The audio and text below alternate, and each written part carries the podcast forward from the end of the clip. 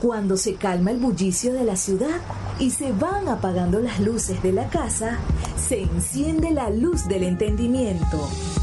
Desde este momento comienza Puerto de Libros, Librería Radiofónica, programa que contiene todos sus elementos tipo A. Puede ser escuchado por niños, niñas y adolescentes sin la supervisión de padres, madres o representantes. Comienza Puerto de Libros, Librería Radiofónica.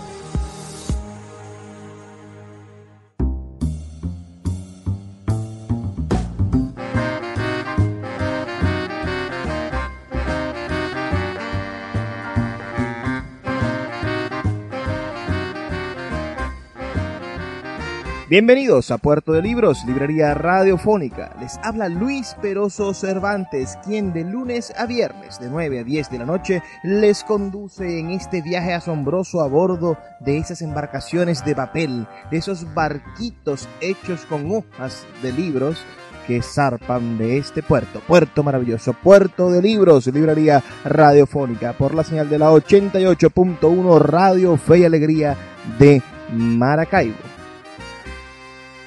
Hoy estamos haciendo nuestro programa número 93. Espero que sea de su completo agrado. Vamos a escuchar, primero que todo en nuestra sección, la voz del autor, al gran poeta y cuentista y novelista argentino Julio Cortázar, leyendo en su propia voz el capítulo número 7 de su novela Rayuela, uno de los fragmentos eróticos, amorosos, uh, más deliciosos de la literatura universal en español. Luego vamos a tener un encuentro con nuestra sección Páginas Zulianas, donde estaremos hablando sobre el libro Desagravio del Mal del escritor Miguel Ángel Campos, quien a pesar de haber nacido en Motatán, uh, es un ferviente zuliano. Desde muy niño ha vivido en el estado Zulia.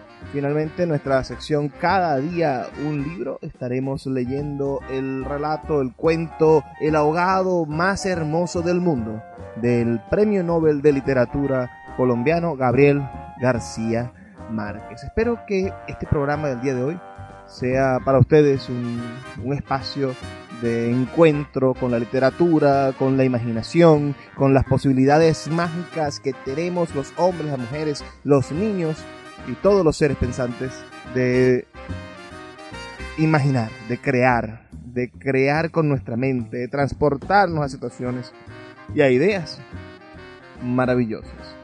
Si quieren comunicarse con nosotros, si quieren reportar su sintonía, pueden hacerlo al 0424-672-3597 o a través de nuestras redes sociales arroba librería radio en Twitter y en Instagram. Por favor, síguenos por allí. Y si te gustan nuestros programas, si quieres escuchar nuestros programas anteriores, nuestros otros 92 programas, puedes buscarnos en YouTube como Librería Radiofónica. Y allí vas a encontrar todos nuestros programas ya cargados en la red.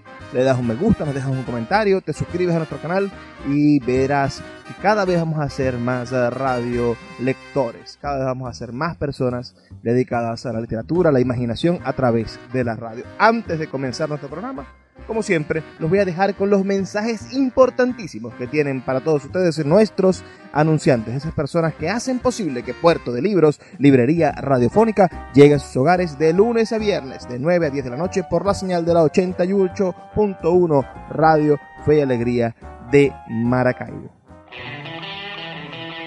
¿Qué plan tienes para este viernes? Yo te tengo una propuesta. Café Mampara, en la calle Carabobo. Un espacio único en el cual podrás disfrutar de teatro, cine, artes plásticas, poesía, libros y todas las expresiones del saber humano con una excelente comida. Todo lo que te hace falta para disfrutar de la noche en la ciudad de Maracaibo. Café Mampara. Síguelos en Instagram como arroba Café Mampara o también puedes acercarte a sus instalaciones en la calle 84, calle Carabobo. Café Mampara, la nueva alternativa cultural de los viernes en la ciudad. Ya puedes visitarnos en Puerto de Libros, librería comunitaria en el sector Santa Lucía, a dos cuadras del Milagro por la avenida que nos conduce al Boulevard de Santa Lucía. Pregunta dónde se encuentra esta librería comunitaria que ofrece cine, música, literatura y libros para todos ustedes. Pronto también estaremos en el Teatro Baral instalando nuestra librería de autor para seguir llevando buena literatura, para seguir trayendo esperanza lectora a todos los ciudadanos de Maracaibo. Síguenos en nuestras redes sociales, arroba Puerto de Libros en Facebook, en Twitter y en Instagram. También puedes seguirnos en nuestra página web www.puertodelibros.com.be. Puerto de Libros ha vuelto a abrir sus puertas en Maracaibo.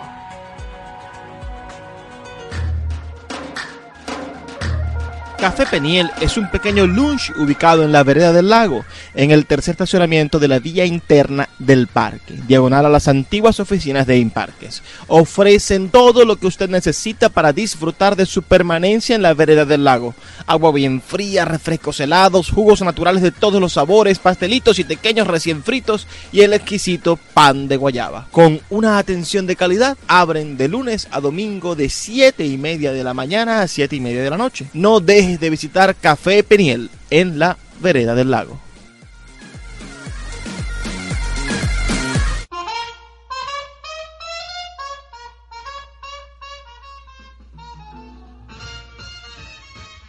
Sultana del Lago Editores es una empresa de servicios editoriales radicada en Maracaibo, la única que presta servicios de impresión bajo demanda en nuestra ciudad. Gana dinero vendiendo tu libro en su plataforma virtual. No necesitas invertir en grandes tirajes. Tus lectores podrán leerte a la vuelta de un clic y obtendrás regalías. Por ello, su eslogan dice, escribimos, corregimos, diseñamos, editamos, difundimos, vendemos y hasta cobramos por ti.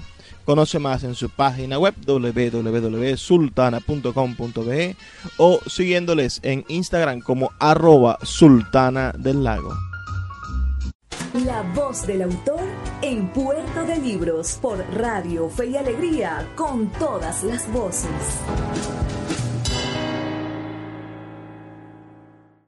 De Rayuela, capítulo 7. Toco tu boca con un dedo toco el borde de tu boca. Voy dibujándola como si saliera de mi mano, como si por primera vez tu boca se entreabriera. Y me basta cerrar los ojos para deshacerlo todo y recomenzar. Hago nacer cada vez la boca que deseo, la boca que mi mano elige y te dibuja en la cara, una boca elegida entre todas, con soberana libertad elegida por mí para dibujarla con mi mano en tu cara y que por un azar que no busco comprender coincide exactamente con tu boca que sonríe por debajo de la que mi mano te dibuja. Me miras, de cerca me miras, cada vez más de cerca, y entonces jugamos al cíclope. Nos miramos cada vez más de cerca y los ojos se agrandan, se acercan entre sí, se superponen, y los cíclopes se miran, respirando confundidos. Las bocas se encuentran y luchan tibiamente, mordiéndose con los labios, apoyando apenas la lengua en los dientes, jugando en sus recintos donde un aire pesado va y viene con un perfume viejo y un silencio. Entonces mis manos buscan hundirse en tu pelo, acariciar lentamente la profundidad de tu pelo mientras nos besamos, como si tuviéramos la boca llena de flores o de peces, de movimientos vivos, de fragancia oscura y si nos mordemos el dolor es dulce, y si nos ahogamos en un breve y terrible absorber simultáneo del aliento, esa instantánea muerte es bella, y hay una sola saliva y un solo sabor a fruta madura, y yo te siento temblar contra mí como una luna en el agua. El poeta Luis Peroso Cervantes le acompaña en Puerto de Libros, Librería Radiofónica, por Radio Fe y Alegría, con todas las voces. Páginas Zulianas, en Puerto de Libros, Librería Radiofónica, por Radio Fe y Alegría, con todas las voces.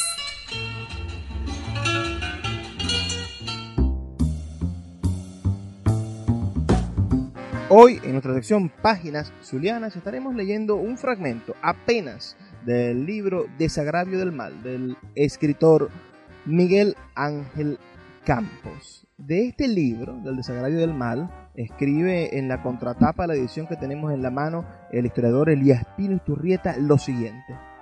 A través de las páginas de su desagravio del mal, el ensayista Miguel Ángel Campos irrumpe con sagacidad en los contenidos de la retórica del petróleo. Su lectura provocará una manera diversa de pensar el petróleo y acaso la alternativa de remendar nuestra conducta frente a su influencia. Aunque su autor no pretenda la catequesis de una sociedad que, según propone, se ha prevenido con cruces ante la cercanía de los taladros, tenidos como artificios infernales. ¿De dónde saca una interpretación tan inusual y provocadora? Del entendimiento que ha hecho de la industria extractiva un trío de pensadores emblemáticos, Alberto Adriani, Mario Enrique Salas, Arturo Arpietri, y de la imagen fraguada en un par de novelas, Mancha de Aceite y Mene, que iniciaron una fabulación susceptible de determinar la sensibilidad común. Poco más adelante, en esa misma nota de contraportada, nos dice Pino Iturrieta, hay que leer este ensayo, harto solvente y estupendamente escrito, que advierte sobre la inexistencia de ángeles malos en la médula de un tesoro que todavía no asimilamos ni disfrutamos con tranquilidad de conciencia.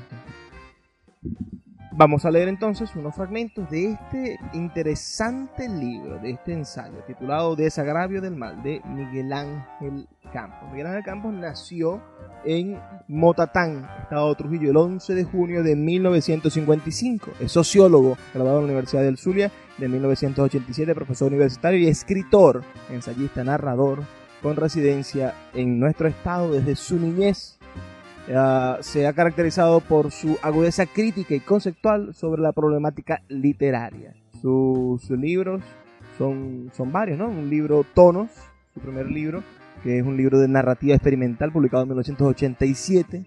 La imaginación atrofiada, publicado por Monte Ávila Editores en 1992. Andrés Mariño Palacio, el grupo Contrapunto, publicado en 1993. Las novedades del petróleo, publicado por Fundarte en 1994, La ciudad velada, maravilloso ensayo sobre la problemática cultural de nuestra ciudad del año 2001, Desagravio del mal, publicado por la Fundación Bigode en el año 2005 y esta hermosa edición que estamos leyendo nosotros del año 2014, financiada por la Universidad Católica Ciudad Costa y la Alcaldía de Maracaibo. La Fe de los Traidores del año 2005 y segunda edición del año 2010.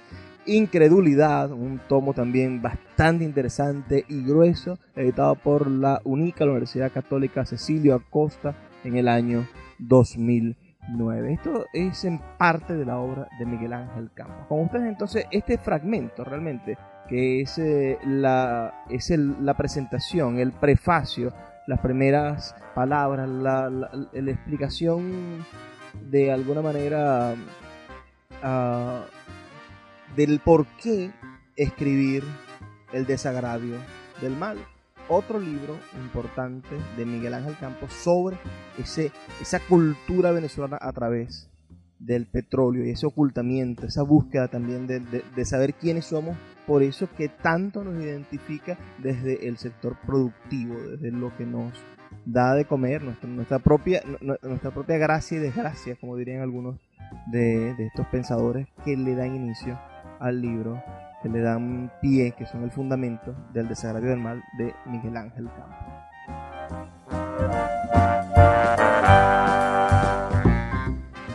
Mis primeras visiones del petróleo están marcadas por la angustia. Otras se han sobrepuesto a aquellas, pero como lo que un niño ve dura para siempre, vuelvo con frecuencia a un paisaje donde me parece encontrar la clave de los desasosiegos. Ese paisaje es el piedemonte insinuado de los límites del distrito Baral en el estado Zulia. Menegrande viene a ser como el último campamento de una ruta entusiasta desde Maracaibo.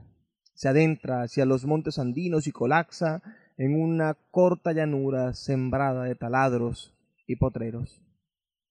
Es un trayecto desolado, para la confusión, y un niño debía retener sobre todo emociones. Nada ha ocurrido allí en los últimos cincuenta años. El mismo caos inocuo, el mismo chaparral quemado por el petróleo y el gas que se vierte al aire.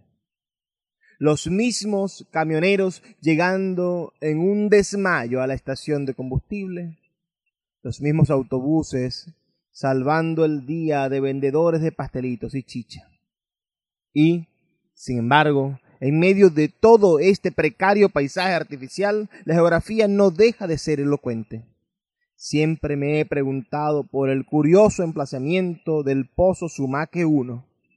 No es casual que sea este hito de 1914 el punto de partida de la euforia, situado como en una atalaya, pues el Cerro La Estrella debe ser el punto más elevado de una amplia llanura desde aquella fecha fluye de él un petróleo fino.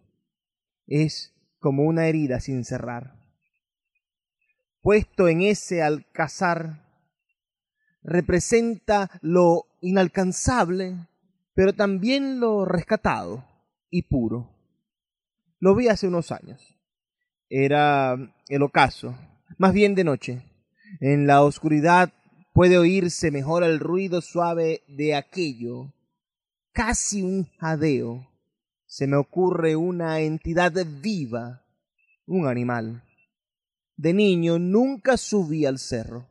Abajo, en el campo ABC, era el diseño a fuerza de otro mundo. Su larga cerca se levantaba contra lo inexistente, de cuando en cuando el ganado realengo aplastaba un portón y lo atravesaba ramoneando en los jardincillos de las casas. Salvado de la fatalidad de un destino rural por una madre intuitiva y animosa, hoy puedo entender la expectación de aquel niño y poner en su justo lugar las imágenes opresoras y, sobre todo, teñidas de secreta esperanza. Siempre supe de aquellas posibilidades, y cuando en los azares siguientes los malos tiempos parecían llegar para quedarse, me propuse buscar explicaciones que no fueran injustas como unas emociones que no traicionaran mi fe en la novedad. El tema del petróleo, ya se sabe, ha sido encarnado a regañadientes y a ratos con desdén se le ha constituido una identidad donde hay mucha economía, poca sociología y una literatura más bien raquítica. Pero si tan solo fuera un asunto más, se le podría asignar un lugar en la escala de los intereses nacionales. El criollismo, la política pintoresca, el igualitarismo, la ayaca, la viveza criolla, es en cambio un condicionador no un tema. Signarlo como conflicto es subestimar lo constitucional. Quizá el hecho temprano de no aparecer como un lugar natural en los intereses intelectuales de una sociedad prueba su profunda inmersión en la ontología de unos desconectados. El rechazo de aquello que nos obliga a evaluar una heredad frente a las exigencias de un futuro para ser descifrado. Diríamos entonces que se temió desde un principio aquella presencia y la reacción inmediata era negarla, una manera de conjuro de los simples. Después, y tras la constatación del fracaso, se la infamó. Y en este punto ya la amargura deja de ser emoción de los cándidos para convertirse en resentimiento de los hastiados. Pero tras la admisión de las culpas o su rechazo, el fuego apagado de unos ritos cumplidos, el acomodo de un orden apremiante, domina el espectáculo de unos hábitos. Haceres que no se discuten y que han fundado su reino en el fértil Edén de los ansiosos o tal vez de los desesperados. Hay, pues, una manera de vivir que debe ser explicada, sea por su identidad en sí o por la dimensión perturbada que podemos verificar en el drama de no dar con las pistas del bienestar común, de la prosperidad entrevista en las cíclicas redenciones. He intentado buscar algunas respuestas interrogando a los observadores privilegiados, pulsar la opinión de la masa cuando éstas son acosadas por el apremio siempre me pareció un acto de mala conciencia. Ellas podrían autorizar el consenso como protocolo, pero su saber urgente siempre iba a fortalecer las miserias del lugar común. Que haya quienes han usufructuado ese desamparo solo prueba que es preciso elegir entre el dolor y la astucia. Si Picón Salas resulta elocuente justamente porque lo omite, otros llevan su insistencia hasta la circularidad, como Uslar. Sobran emblemas y actitudes, lo mudo sin autoría y, quizá, por eso mismo, ominiosamente real. No ignoro que un afecto aliente detrás de mis impresiones y en esa medida es también un afán y debe justificarse. Pero me anima menos la posibilidad de explicación de los resultados del poder gestor que la aclaración de un equívoco en el que se solaza la infamia. Y si ésta hubiera elaborado argumentos metafísicos, sería gratificante enderezárselas con solemnidad de una disidencia pero solo encontramos el osco gesto de los que no buscan comprender, sino acusar. Nuestra épica del siglo XX es el petróleo. Redimirla significa incorporar a la interpretación de una experiencia compleja y tortuosa. Sería una manera de superar la ajenidad de un origen socialmente técnico, el driller extranjero y su mundo. Pero sobre todo, supera el miedo de aquello que no hemos descifrado, pues pesa sobre nosotros como la nostalgia de lo irrealizado, la huidiza felicidad, la ineptitud para construir en condiciones favorables. Toda salvación se dirime finalmente en el fuego. Pero quemarse en él no significa siquiera salvarse, se trata más bien de resistir el resplandor. Seguramente nos apresuramos a inventar una genealogía para aquella fuerza, sacar de allí conclusiones y justificaciones equivale a reducir el futuro a lo inercial del pasado. Convertida en crónica y circunstancia, la saga del petróleo es como un suceso de familia del que nadie habla, aun cuando sea del dominio público, pero cuando los contertulios se ponen de acuerdo, suele ser para mentir, que en este caso supone simplificación y agravio. Procuro en estas páginas ver cómo hemos llegado a esto.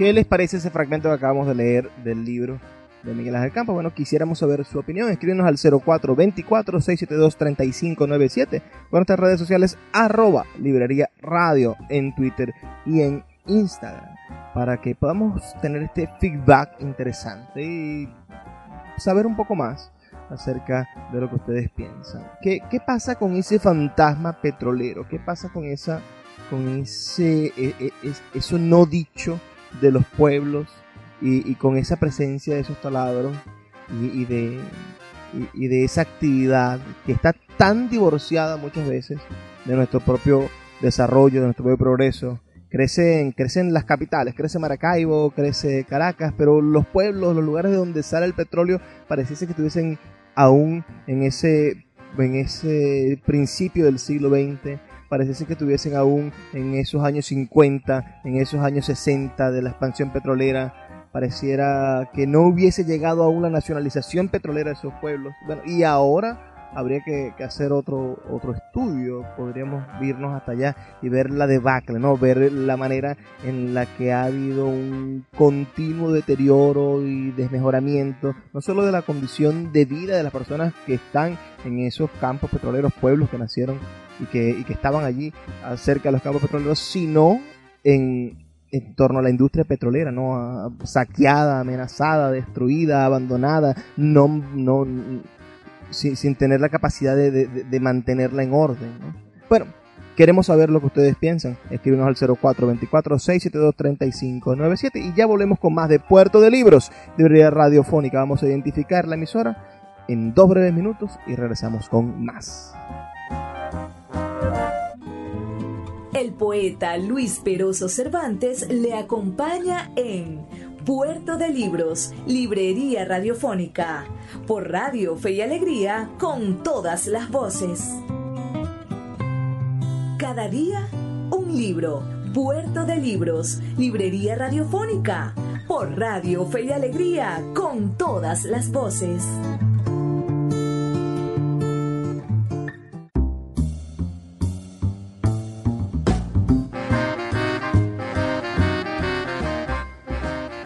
En nuestra sección de hoy de Cada día un libro, estaremos leyendo nada más y nada menos que al gran escritor colombiano Gabriel García Márquez.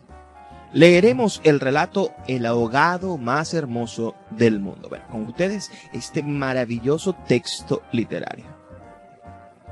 Los primeros niños que vieron el promontorio oscuro y sigiloso que se acercaba por el mar, se hicieron la ilusión de que era un barco enemigo Después vieron que no llevaba banderas ni arboladura y pensaron que fuera una ballena. Pero cuando quedó varado en la playa, le quitaron los matorrales de sargosos, los filamentos de medusas y los restos de cardúmenes y naufragios que llevaba encima y solo entonces descubrieron que era un ahogado. Habían jugado con él toda la tarde, enterrándolo y desenterrándolo en la arena cuando alguien los vio por casualidad y dio la voz de alarma en el pueblo. Los hombres que lo cargaron hasta la casa más próxima notaron que pesaba más que todos los muertos conocidos, casi tanto como un caballo, y dijeron que tal vez había estado demasiado tiempo a la deriva y el agua se había metido dentro de sus huesos. Cuando lo tendieron en el suelo vieron que había sido mucho más grande que todos los hombres, pues apenas si cabía en la casa. Pero pensaron que tal vez la facultad de seguir creciendo después de la muerte estaba en la naturaleza de ciertos ahogados. Tenía el olor del mar y solo la forma permitía suponer que era el cadáver de un ser humano porque su piel estaba revestida de una coraza de rémora y de lodo no tuvieron que limpiarle la cara para saber que era un muerto ajeno. El pueblo tenía apenas unas 20 casas de tablas con patios de piedras sin flores despertigadas en el extremo de un cabo desértico. La tierra era tan escasa que las madres andaban siempre con el temor de que el viento se llevara a los niños y a los muertos se les iba causando los años que tenían de tirarlos en los acantilados. Pero el mar era manso y pródigo, y todos los hombres cabían en siete botes. Así que cuando se encontraron el ahogado, les bastó con mirarse los unos a los otros para darse cuenta de que estaban completos. Aquella noche no salieron a trabajar en el mar. Mientras los hombres averiguaban si no faltaba alguien de los pueblos vecinos, las mujeres se quedaron cuidando al ahogado. Le quitaron el lodo de los tapones de esparto. Le desenredaron del cabello los abrojos submarinos y le rasparon la rémora con fierros de desescamar pescados. A medida que lo hacían, notaron que su vegetación era de océanos remotos y de aguas profundas y que sus ropas estaban en piltrafas como si hubiera navegado por entre laberintos de corales. Notaron también que sobrellevaba la muerte con altivez, pues no tenía el semblante solitario de otros ahogados del mar. ni tampoco la catadura sórdida y menesterosa de los hogados fluviales. Pero solamente cuando acabaron de limpiarlo tuvieron conciencia de la clase de hombre que era, y entonces se quedaron sin aliento. No solo era el más alto, el más fuerte, el más viril y el mejor armado que habían visto jamás, sino que todavía, cuando lo estaban viendo, no les cabía en la imaginación. No encontraron en el pueblo una cama bastante grande para tenderlo ni una mesa bastante sólida para velarlo. No le vinieron los pantalones de fiesta de los hombres más altos, ni las camisas dominicales de los más corpulentos, ni los zapatos del mejor plantado. Fascinados por su desproporción y su hermosura, las mujeres decidieron entonces hacerle unos pantalones con un pedazo de vieja cangreja y una camisa de bramante de novia para que pudiera continuar su muerte con dignidad. Mientras cosían sentadas en círculo contemplando el cadáver entre puntada y puntada, les parecía que el viento no había sido nunca tan tenaz ni en el Caribe, había estado nunca tan ansioso como aquella noche. Y suponían que esos cambios tenían algo que ver con el muerto. Pensaban que si aquel hombre magnífico hubiera vivido en el pueblo, su casa habría tenido las puertas más anchas, el techo más alto y el piso más firme, y el bastidor de su cama habría sido de cuadernas maestras con pernos de hierro, y su mujer habría sido la más feliz pensaban que habría tenido tanta autoridad que hubiera sacado los peces del mar con solo llamarlos por sus nombres y habría puesto tanto empeño en el trabajo que hubiera hecho brotar manantiales de entre las piedras más áridas y hubiera podido sembrar flores en los acantilados. Lo compararon en secreto con sus propios hombres, pensando que no serían capaces de hacer en toda una vida lo que aquel era capaz de hacer en una noche y terminaron por repudiarlos en el fondo de sus corazones como los seres más escuálidos y mezquinos de la tierra. Andaban extraviados por esos dédalos de fantasía cuando la más vieja de las mujeres, que por ser la más vieja había contemplado al ahogado con menos pasión que compasión, suspiró. Tiene cara de llamarse Ernesto. Era verdad. A la mayoría le bastó con mirarlo otra vez para comprender que no podía tener otro nombre. La más porfiada, que eran las más jóvenes, se mantuvieron con la ilusión de que al poner la ropa, tendido entre flores y con unos zapatos de charol, pudiera llamarse Lautaro. Pero fue una ilusión vana. El lienzo resultó escaso. Los pantalones mal cortados y peor cosidos le quedaron estrechos y las fuerzas ocultas de su corazón hacían saltar los botones de la camisa. Después de la medianoche se adelgazaron los silbidos del viento y el mar cayó en el sopor del miércoles. El silencio acabó con las últimas dudas. Era Esteban.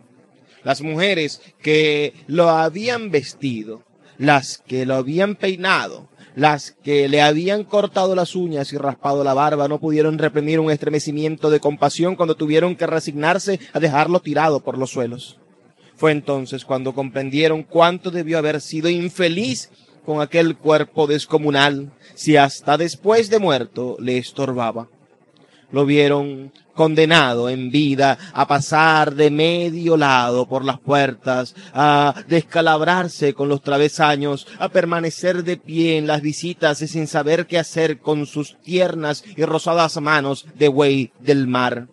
Mientras la dueña de la casa buscaba la silla más resistente y le suplicaba, muerta de miedo, siéntese aquí, Esteban, hágame el favor. Y él recostado contra las paredes, sonriendo, no preocupe, señora, estoy bien, con los talones de carne viva y las espaldas escaldadas de tanto repetir lo mismo en todas las visitas. No se preocupe, señora, si estoy bien, solo para no pasar vergüenza de desbaratar la silla. Y acaso, sin haber sabido nunca que quienes le decían, no te vayas, Ernesto, espérate, siquiera hasta que hierva el café, eran los mismos que después susurraban, ya se fue el bobo grande, qué bueno, ya se fue el tonto hermoso. Esto pensaban las mujeres frente al cadáver un poco antes del amanecer. Más tarde, cuando le taparon la cara con un pañuelo para que no le molestara la luz, lo vieron tan muerto para siempre, tan indefenso, tan parecido a sus hombres, que se les abrieron las grietas del llanto en el corazón. Fue una de las más jóvenes la que empezó a sollozar. Las otras, alentándose entre sí, pasaron de los suspiros a los lamentos, y mientras más sollozaban, más deseos sentían de llorar, porque el ahogado se les iba volviendo cada vez más Esteban, hasta que lo lloraron tanto que fue el hombre más desvalido de la tierra, el más manso y el más servicial, el pobre Esteban. Así que cuando los hombres volvieron con la noticia de que el ahogado no era tampoco de los pueblos vecinos, ellas sintieron un vacío de júbilo entre las lágrimas. Bendito sea Dios, suspiraron, es nuestro. Los hombres creyeron que aquellos aspavientos no eran más que frivolidades de mujer. Cansados de las tortuosas averiguaciones de la noche, lo único que querían era quitarse de una vez el estorbo del intruso antes de que prendiera el sol bravo de aquel día árido y sin viento. Improvisaron unas angarillas con restos de trinquetes y botavaras y las amarraron con carlingas de altura para que resistieran el peso del cuerpo hasta los acantilados. Quisieron encadenarle a los tobillos un ancla de buque mercante para que fondeara sin tropiezos en los mares más profundos donde los peces son ciegos y los buzos se mueren de nostalgia, de manera que las malas corrientes no fueran a devolverlo a la orilla, como había sucedido con otros cuerpos. Pero mientras más se apresuraban, más cosas se les ocurrían a las mujeres para perder tiempo. Andaban como gallinas asustadas picoteando amuletos de mar en los arcones, unas escarbando aquí porque querían ponerle al hogado los escapularios del buen viento, otras estorbando allá porque para abrochar una pulsera de orientación y al cabo de tanto quítate de ahí mujer, ponte donde no estorbes, mira que casi me haces caer sobre el difunto. A los hombres se les subieron al hígado las suspicacias y empezaron a rezongar con qué objeto tanta ferretería de altar mayor para un forastero? Sí, por muchos estoperoles y calderetas que llevara encima, se lo iban a masticar los tiburones. Pero ellas seguían tripotando sus reliquias de pacotilla, llevando y trayendo, tropezando, mientras se les iba en suspiros lo que no se les iba en lágrimas. Así que los hombres terminaron por despotricar que de cuándo acá semejante alboroto por un muerto algarete, un ahogado de nadie, un fiambre de mierda. Una de las mujeres mortificadas por tanta insolencia le quitó entonces el cadáver al pañuelo de la cara y también los hombres se quedaron sin aliento. Era Esteban. No hubo que repetirlo para que lo reconocieran. Si les hubieran dicho Sir Walter Riley, quizás hasta ellos se habrían impresionado con un acento de gringo, con su guacamaya en el hombro, con su arcabuz de matar caníbales. Pero Esteban solamente podía ser uno en el mundo.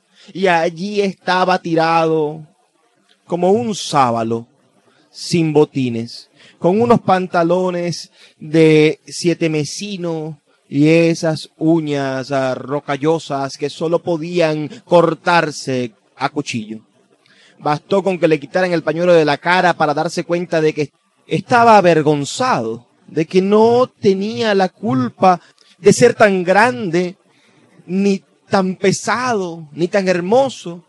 Y si hubiera sabido que aquello iba a suceder, habría buscado un lugar más discreto para ahogarse. En serio, me hubiera amarrado yo mismo a un áncora de galón en el cuello y hubiera trastabillado como quien no quiere la cosa en los acantilados para no andar ahora estorbando con este muerto de miércoles. Como ustedes dicen, para no molestar a nadie con esta porquería de fiambre que no tiene nada que ver conmigo. Había tanta verdad en su modo de estar que hasta los hombres más suspicaces, los que sentían amargas las minuciosas noches del mar temiendo que sus mujeres se cansaran de soñar con ellos para soñar con los ahogados, hasta esos y otros más duros se estremecieron en los tuétanos con la sinceridad de Esteban. Fue así como le hicieron los funerales más espléndidos que podían concebirse para un ahogado expósito. Algunas mujeres que habían ido a buscar flores en los pueblos vecinos regresaron con otras que no creían lo que les contaban. Y estas fueron con más flores cuando vieron al muerto. Y llevaron más y más hasta que hubo tantas flores y tanta gente que apenas se, se podía caminar. A última hora les dolió devolverlo huérfano a las aguas. Y le eligieron un padre y una madre entre los mejores y otros se le hicieron hermanos, tíos y primos, así que a través de él todos los habitantes del pueblo terminaron por ser parientes entre sí. Algunos marineros que oyeron el llanto a distancia perdieron la certeza del rumbo y se supo de uno que se hizo amarrar al palo mayor, recordando antiguas fábulas de sirenas. Mientras se disputaban el privilegio de llevarlo en hombros por la pendiente escarpada de los acantilanos, hombres y mujeres tuvieron conciencia por primera vez de la desolación de sus calles, de la aridez de sus patios, de la estrechez de sus sueños frente al esplendor y la hermosura de su ahogado. Lo soltaron sin ancla para que volviera si quería, y cuando lo quisiera, y todos retuvieron el aliento durante la fracción de siglos que demoró la caída del cuerpo hasta el abismo. No tuvieron necesidad de mirarse los unos a los otros para darse cuenta de que ya no estaban completos ni volverían a estarlo jamás. Pero también sabían que todo sería diferente desde entonces, que sus casas iban a tener las puertas más anchas, los techos más altos, los pisos más firmes, para que el recuerdo de Esteban pudiera andar por todas partes sin tropezar con los travesaños y que nadie se atrevería a susurrar en el futuro, ya murió el bobo grande, qué lástima, ya murió el tonto hermoso, porque ellos iban a pintar las fachadas de colores alegres para eternizar la memoria de Esteban y se iban a romper el espinazo excavando manantiales en las piedras y sembrando flores en los acantilados para que los amaneceres de los años venturosos, los pasajeros de esos grandes barcos despertaran sofocados por un olor de jardines en alta mar, y el capitán tuviera que bajar de su alcázar con un uniforme de gala, con su astrolabio, su estrella polar y su ristra de medallas de guerra, y señalando el promontorio de rosas en el horizonte del Caribe, dijera en catorce idiomas, miren allá, donde el viento es ahora tan manso que se queda a dormir debajo de las camas, allá donde el sol brilla tanto que no saben hacia dónde girar los girasoles. Sí, allá es el pueblo de Esteban. Qué brillante pieza narrativa nos presentó García Márquez y de qué manera, con un argumento que parece absurdo, pero al mismo tiempo es mágico y religioso y que puede transportarnos a, la manera en la que los pueblos construyen sus imaginarios, la manera en que los pueblos fraguan sus excusas y, justifican su arquitectura, su razón de ser, sus vivencias, la manera en la cual se tejen las, las cosmovisiones, ¿no? Ah, entonces, este, este cuento del abogado más hermoso del mundo es una, una metáfora de la capacidad que tenemos nosotros para generar ah, modos de vivir. Necesitamos en nuestro día a día, en nuestra ciudad, en nuestro país, un ahogado hermoso que nos haga ver nuestras miserias y nos permita conseguir un futuro mejor. Espero que les haya gustado este, este cuento. Escríbanos al 0424-672-3597. Escríbenos también por nuestras redes sociales, arroba librería radio. Y si te ha gustado esto y quieres seguir escuchando más cuentos de García Márquez en este espacio, bueno, déjanoslo saber, por favor. Y si estás escuchando este programa luego, cuando lo montamos en las redes sociales, en el YouTube, en nuestros podcasts, bueno, también déjanos un comentario y haznos saber qué te gustó de este cuento. Vamos a hacer una pequeña pausa, volvemos en brevísimos dos minutos con más de Puerto de Libros, librería radiofónica.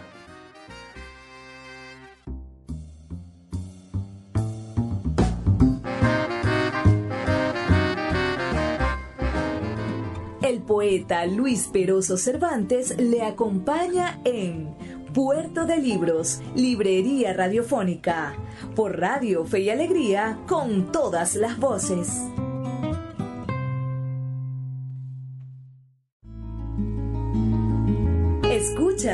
Puerto de Libros, Librería Radiofónica, por Radio Fe y Alegría, con todas las voces.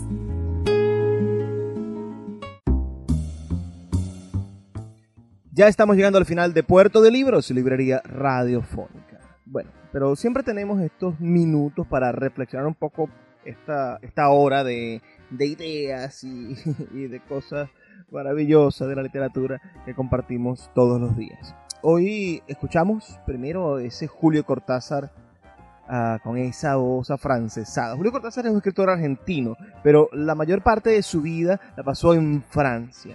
Uh, saben que los problemas políticos argentinos, uh, la, las dictaduras de, de, derecha, digamos, las dictaduras militares argentinas, perseguían a las personas que, que, pensaban que eran de izquierda, que eran socialistas, comunistas, como, como Julio Cortázar. Julio Cortázar fue un gran defensor de los derechos humanos e hizo actividades políticas muy interesantes. Y buena parte de sus novelas, bueno, obedecen y de su literatura tiene algún, algún vestigio de esa, de esa su ideología. trabajó con la UNESCO e hizo cosas maravillosas desde Francia para ayudar a la libertad intelectual de los pueblos de Latinoamérica. En programas anteriores hemos hablado de él y hemos tenido entrevistas, hemos escuchado su voz en largas entrevistas. Espero que disfruten y que puedan buscarlos, buscar los programas anteriores de Puerto de Libros, de radiofónica en el internet, en, en nada más y nada menos que YouTube, donde están todos nuestros programas. Después escuchamos un cuento del Premio Nobel de Literatura Gabriel García Márquez. Ese cuento es verdaderamente brillante, ¿no?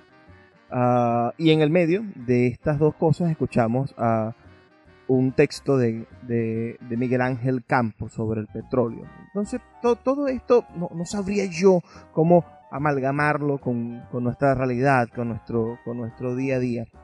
Pero ese ahogado, decía yo hace rato, ese ahogado es eh, lo que nosotros necesitamos. Vamos a intentar amarrar la idea del ahogado, de ese ahogado que nos va a permitir darnos cuenta de que debemos ser mejores Vamos a amarrarlo con el problema del petróleo.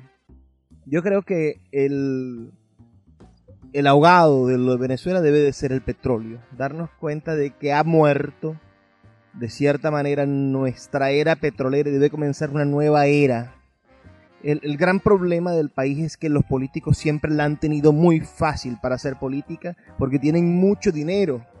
Y hacer cosas con el dinero ajeno siempre es más sencillo que hacerlo con el dinero propio o producir el dinero para hacer las cosas. Entonces, nuestra vida del siglo XX estuvo signada por, ello, ¿no? Por políticos que entregaban nuestros recursos, que entregaban nuestra, nuestro dinero, nuestros tesoros, para, para que para obtener esos dividendos que a ellos no les costaba gran cosa, y, después repartir en esa, en esa estructura eh, de, del botín, en ese, en ese juego terrible de, de, del apadrinar, en ese estado padre, representante, dador, todopoderoso, al cual todos los caudillos nos estuvieron acostumbrados. Es decir, debemos recibir del Estado y no un Estado que estuviera propugnando que el pueblo, que la gente, que el ciudadano produciera. No nos enseñaron a través del Estado, no nos enseñaron a producir, sino que a través del Estado nos enseñaron a, a ver, a pedir, a estar atentos de la cosita, de, la, de, de, lo que nos hace falta. A, a los amigos en, en, los grupos de WhatsApp hacen, hacen chistes, ¿no? Dicen, bueno, hay que, si te gusta la maraña, vota por el partido piraña, ¿no? Y la política se convirtió en eso, en una herramienta para, para la maraña.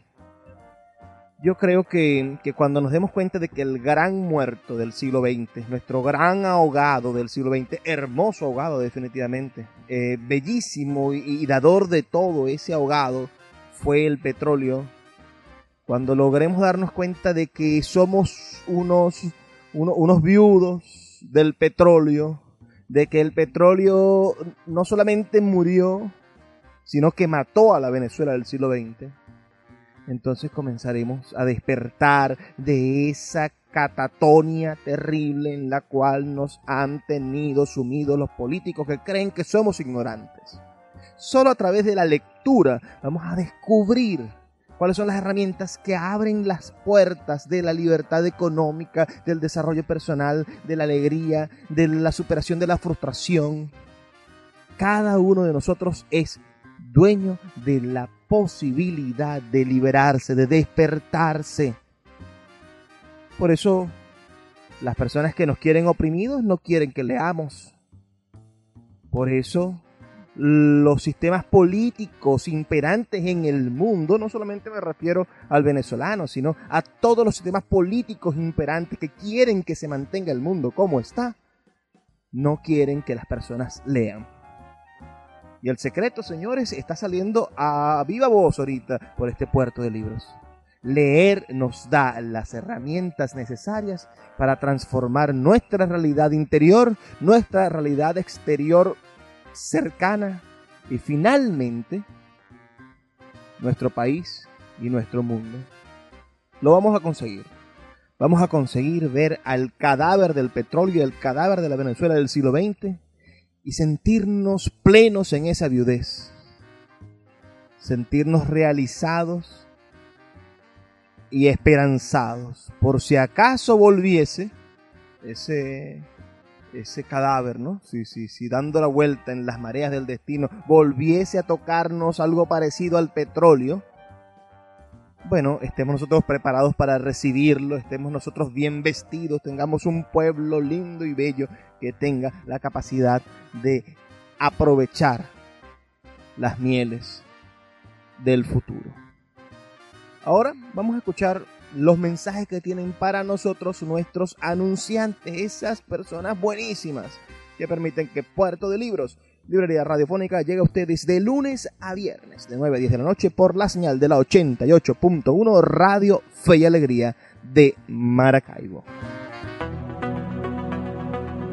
Ya puedes visitarnos en Puerto de Libros, librería comunitaria en el sector Santa Lucía, a dos cuadras del Milagro por la avenida que nos conduce al Boulevard de Santa Lucía. Pregunta dónde se encuentra esta librería comunitaria que ofrece cine, música, literatura y libros para todos ustedes. Pronto también estaremos en el Teatro Baral instalando nuestra librería de autor para seguir llevando buena literatura, para seguir trayendo esperanza lectora a todos los ciudadanos de Maracaibo. Síguenos en nuestras redes sociales, arroba Puerto de Libros, en Facebook, en Twitter y en Instagram. También puedes seguirnos en nuestra página web www.puertodelibros.com.de.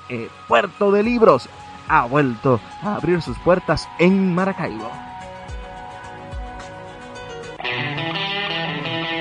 ¿Qué plan tienes para este viernes? Yo te tengo una propuesta. Café Mampara, en la calle Carabobo. Un espacio único en el cual podrás disfrutar de teatro, cine, artes plásticas, poesía, libros y todas las expresiones del saber humano con una excelente comida. Todo lo que te hace falta para disfrutar de la noche en la ciudad de Maracaibo. Café Mampara. Síguelos en Instagram como arroba Café Mampara o también puedes acercarte a sus instalaciones en la calle 84, calle Carabobo. Café Mampara, la nueva alternativa cultural de los viernes en la ciudad.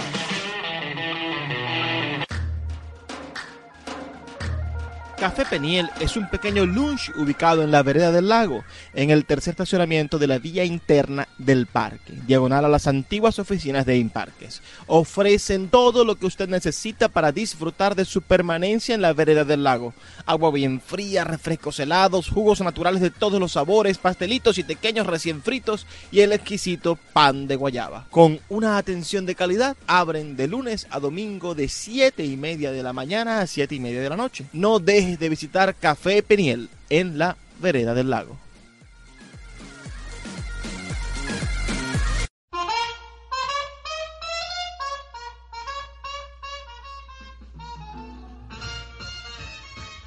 Sultana del Lago Editores es una empresa de servicios editoriales radicada en Maracaibo, la única que presta servicios de impresión bajo demanda en nuestra ciudad. Gana dinero vendiendo tu libro en su plataforma virtual. No necesitas invertir en grandes tirajes. Tus lectores podrán leerte a la vuelta de un clic y obtendrás regalías. Por ello, su eslogan dice, escribimos, corregimos, diseñamos, editamos, difundimos, vendemos y hasta cobramos por ti. Conoce más en su página web www.sultana.com.be o siguiéndoles en Instagram como arroba sultana del lago.